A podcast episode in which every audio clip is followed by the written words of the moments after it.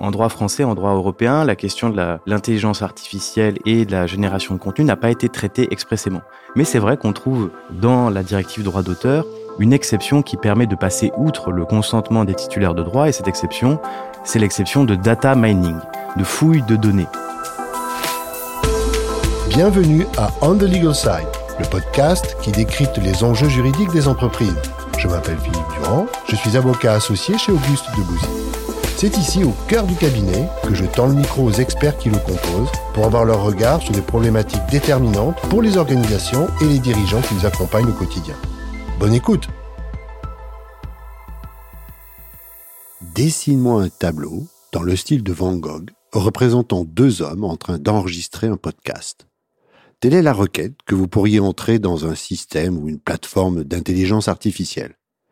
Le résultat est à la fois étonnant et amusant. On y reconnaît bien la vivacité des couleurs et le trait de pinceau propre à Van Gogh, mettant en scène deux personnes dans leur costume 19e siècle, assises face à un anachronique micro posé sur un long trépied. Je parle ici de l'intelligence artificielle génératrice, ou generative en anglais, c'est-à-dire l'intelligence artificielle qui a créé du contenu littéraire ou graphique, logo, dessin, etc. En droit se pose évidemment la question du droit d'auteur, s'agissant à la fois du matériau utilisé en amont par l'algorithme et dont celui-ci se nourrit, et s'agissant en aval du résultat produit par ce dernier, ce qu'on appelle la phase de génération du contenu. Pour évoquer ces nouvelles problématiques juridiques, j'ai le plaisir d'accueillir aujourd'hui Pierre Perrault, avocat senior au sein de notre équipe IPIT, avec son master 2 en propriété littéraire, artistique et industrielle de Paris à son poche, Pierre embrasse la profession d'avocat pour pratiquer d'emblée la propriété intellectuelle. Ainsi, que ce soit en tant qu'avocat à la cour ou au conseil, ou même en entreprise où il a également exercé, Pierre s'est entièrement consacré à cette matière pour se spécialiser graduellement dans ce qu'on appelle le soft ou la soft IP, c'est-à-dire marque, logo, droit d'auteur, dessin, modèles et appellations. Dans le droit fil de cette spécialisation professionnelle, Pierre nourrit une passion pour le street art et surtout pour Invader, artiste urbain, artiste de rue, mosaïste.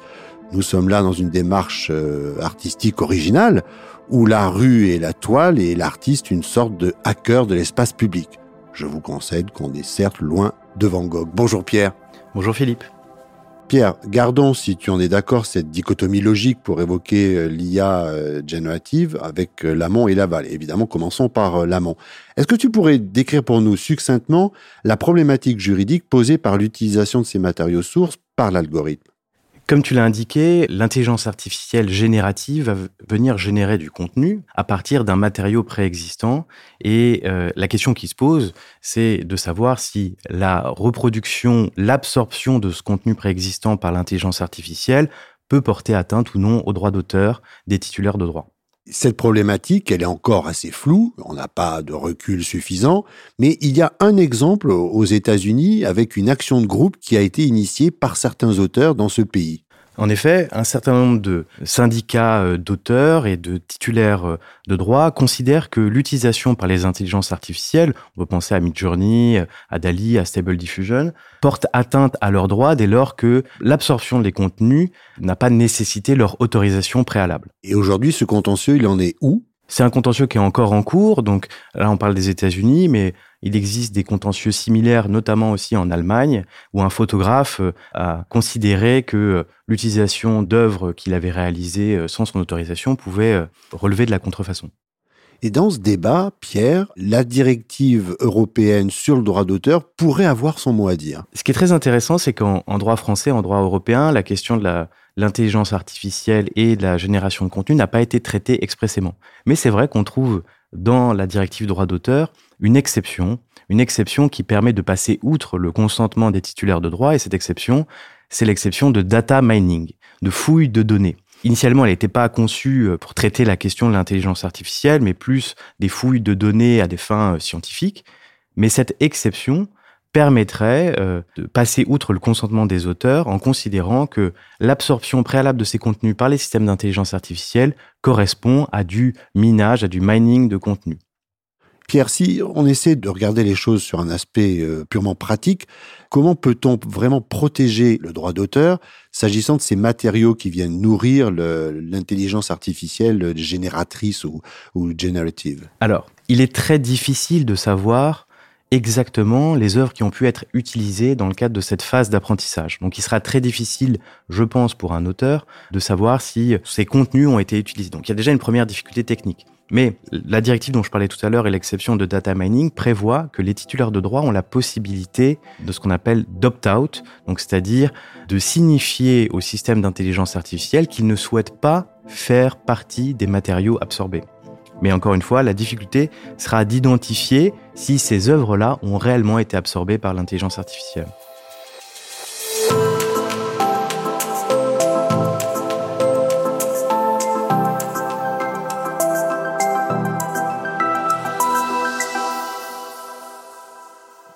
À présent, Pierre, vers le matériau que j'ai pu produire cette fois-ci. Et là se pose aussi la question de, on va sortir quelques concepts de droit, mais de l'originalité en droit d'auteur et de l'apport créatif. Donc en effet, dans cette partie euh, aval, la question qui va se poser, c'est de savoir si le contenu euh, qui a été créé sur la base des instructions que j'ai données à l'intelligence artificielle est susceptible d'être protégé. Est-ce que j'ai un droit d'auteur sur un contenu qui a été créé par l'intelligence artificielle? La première question à vérifier, c'est de savoir si ce contenu est original. C'est le critère de protection en droit d'auteur. Et l'originalité suppose un apport créatif, une empreinte de la personnalité de l'auteur.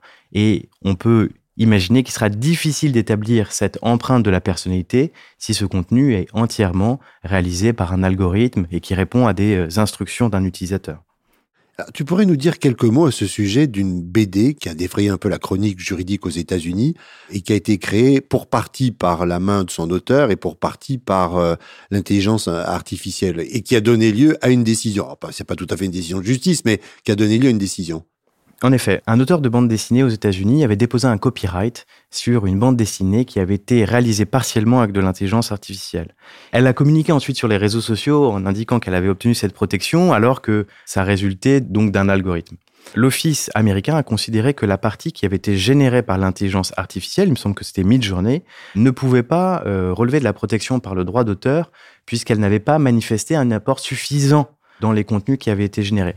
La différence entre ce qui est sorti de l'algorithme et ce qui a été publié dans la bande dessinée n'était pas euh, suffisant pour manifester un apport créatif de celle-ci. Et donc, l'Office a considéré que ce contenu-là, pas le texte qu'elle avait rédigé, mais le contenu graphique, ne pouvait pas être appropriable par le droit d'auteur. Est-ce que tu penses que c'est une jurisprudence sévère? C'est une jurisprudence sévère, mais qui laisse quand même la place à une forme de protection dans les interstices, c'est-à-dire qu'elle considère que l'apport ici n'était pas suffisant. Si on démontre un apport qui est important, qu'on est en mesure de documenter tous les efforts qu'on a réalisés à partir d'un matériau de sortie pour parvenir à une création finale, à ce moment-là, il me semble qu'il y a de la place pour la protection par le droit d'auteur. Alors, prenons l'exemple d'un logo que j'aurais créé à partir de l'intelligence artificielle. Comment va pouvoir s'articuler le droit d'auteur dans ce cas précis? Encore une fois, c'est toujours la question de l'originalité de ce logo. Si ce logo est parfaitement banal au regard de tous les logos qui existent déjà, il sera difficile de pouvoir le protéger par le droit d'auteur. En revanche, si tes instructions, Philippe, euh, que tu as intégrées dans le système d'intelligence artificielle sont très précises, que tu as ensuite retravaillé ce logo en ajoutant des couleurs, en remodifiant les formes, il est possible que celui-ci reflète ta personnalité et puisse être protégeable et donc euh, que tu puisses bénéficier d'un droit d'auteur opposable au tiers. Alors je continue de me mettre en avant sur le devant de la scène, Pierre. Euh, quels sont les moyens de preuve auxquels je vais devoir songer et devoir mettre en place sur un plan pratique pour assurer la protection de mon droit d'auteur dans l'hypothèse que j'évoquais avec toi? C'est une très bonne question, parce qu'en droit d'auteur, la difficulté, c'est qu'il n'y a pas de dépôt préalable, contrairement aux marques ou aux brevets, par exemple. Et donc, la protection suppose que tu sois en mesure de documenter le processus créatif. Et donc, en termes de preuves, il faudra que tu puisses démontrer toutes les étapes de la création, des instructions que tu as euh, indiquées euh, dans l'IA, toutes les retouches éventuelles que tu as pu faire ensuite, par la conservation notamment des fichiers de sortie qui vont permettre non seulement de dater ta création et euh, de montrer que tu en es bien l'auteur.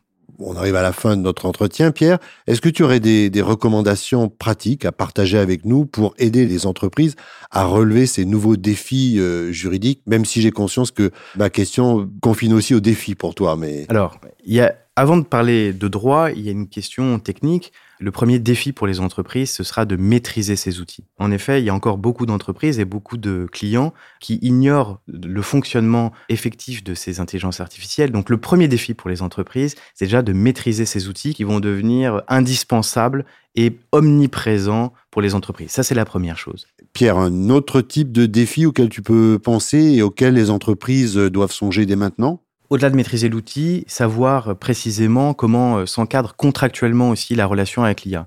Puisqu'en fait, un point dont, que, je j'ai pas mentionné, c'est l'existence, la plupart du temps, de conditions générales dans ces systèmes d'IA qui règlent souvent la question de la titularité des droits. Donc, se renseigner aussi sur est-ce que le contenu qui sera euh, généré par l'intelligence artificielle m'appartient et selon quel mécanisme juridique, titularité, licence, etc. Ça, c'est un autre défi. Et troisième défi, c'est évidemment de, comme je l'ai dit tout à l'heure, euh, pour les entreprises qui souhaitent utiliser ces euh, systèmes pour euh, créer du contenu, du contenu textuel, ça peut être des produits, ça peut être des logos, documenter, évidemment, conserver l'ensemble des preuves de la création assistée par ces intelligences artificielles, puisque à la fin des fins, la question, ce sera de protéger ces contenus, s'en assurer une forme de titularité, et enfin, pouvoir revendiquer des droits à l'égard de tiers qui viendraient reprendre des contenus sans votre autorisation. Merci Pierre pour ton éclairage apporté aujourd'hui sur ces problématiques juridiques nouvelles auxquelles le droit d'auteur doit se confronter devant l'émergence de l'intelligence artificielle et notamment l'intelligence dite générative ou génératrice. Que ce soit en amont ou en aval de cette IA, des choix juridiques vont devoir être opérés au milieu de contraintes matérielles inévitables, on y a fait allusion, et d'enjeux économiques cruciaux pour les entreprises. En réalité, nous ne parlons pas ici de la fin du droit d'auteur qui reculerait devant l'IA générative, mais plutôt d'une nouvelle forme du droit d'auteur qui devra s'adapter en fonction de ce nouvel outil.